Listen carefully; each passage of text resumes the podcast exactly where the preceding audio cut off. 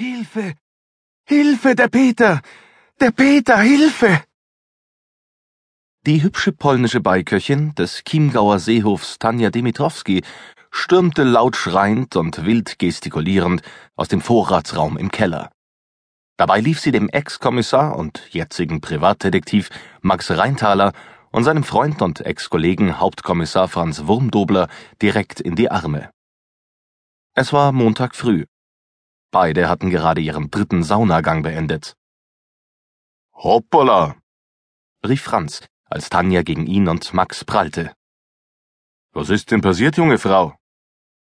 Er zog den Gürtel seines Bademantels enger und sah sie neugierig an. Der Peter ist unser Chefkoch, Peter Sollner, stammelte sie aufgeregt, während sie fahrig ihre langen blonden Haare hinter die Ohren zurückstrich. Er sitzt im Vorratsraum und rührt sich nicht. Sie war leichenblass, stöhnte laut auf, Tränen stiegen ihr in die hellblauen Augen. Vielleicht schläft er ja. Der kurzgeratene, übergewichtige Franz nickte ihr aufmunternd zu.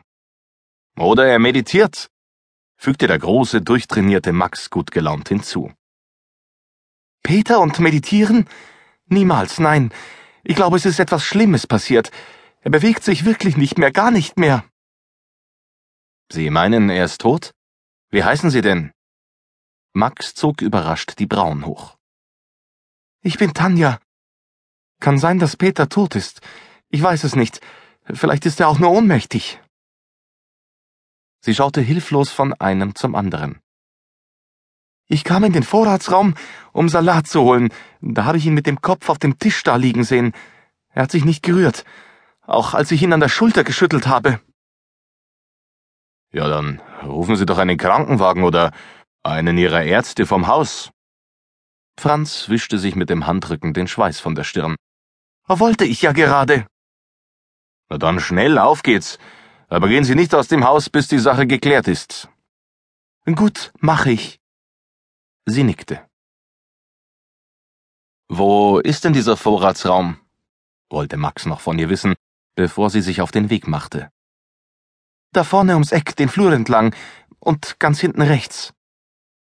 Sie zeigte im Rückwärtsgehen auf den Gang, der neben der Treppe links abzweigte. Dann drehte sie sich blitzschnell um, spurtete zur Treppe vor und lief, immer zwei Stufen auf einmal nehmend, nach oben, wo sich die Rezeption und der Speisesaal befanden.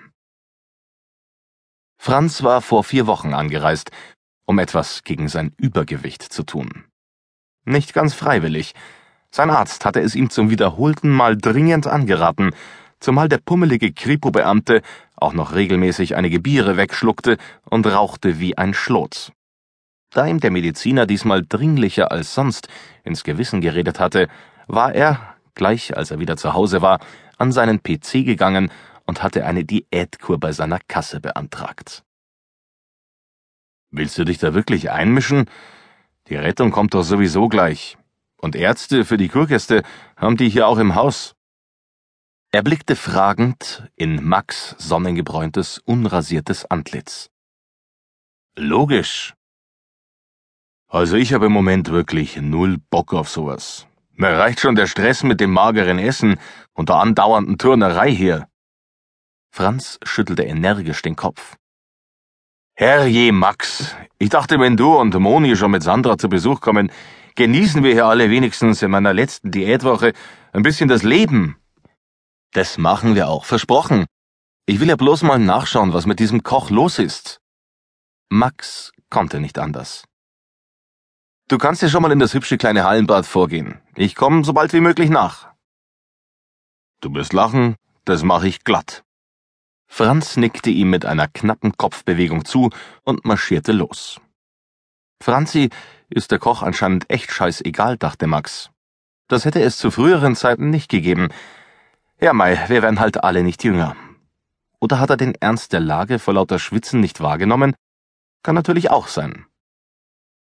Er rannte den Flur, den Tanja ihnen gezeigt hatte, hinunter und trat in den letzten Raum auf der rechten Seite ein. Da saß er, der Koch. Regungslos vornübergebeugt an einem kleinen Tischchen neben zwei deckenhohen Wandregalen, in denen sich etliche Gemüse- und Obstkisten stapelten. Sein Gesicht war in den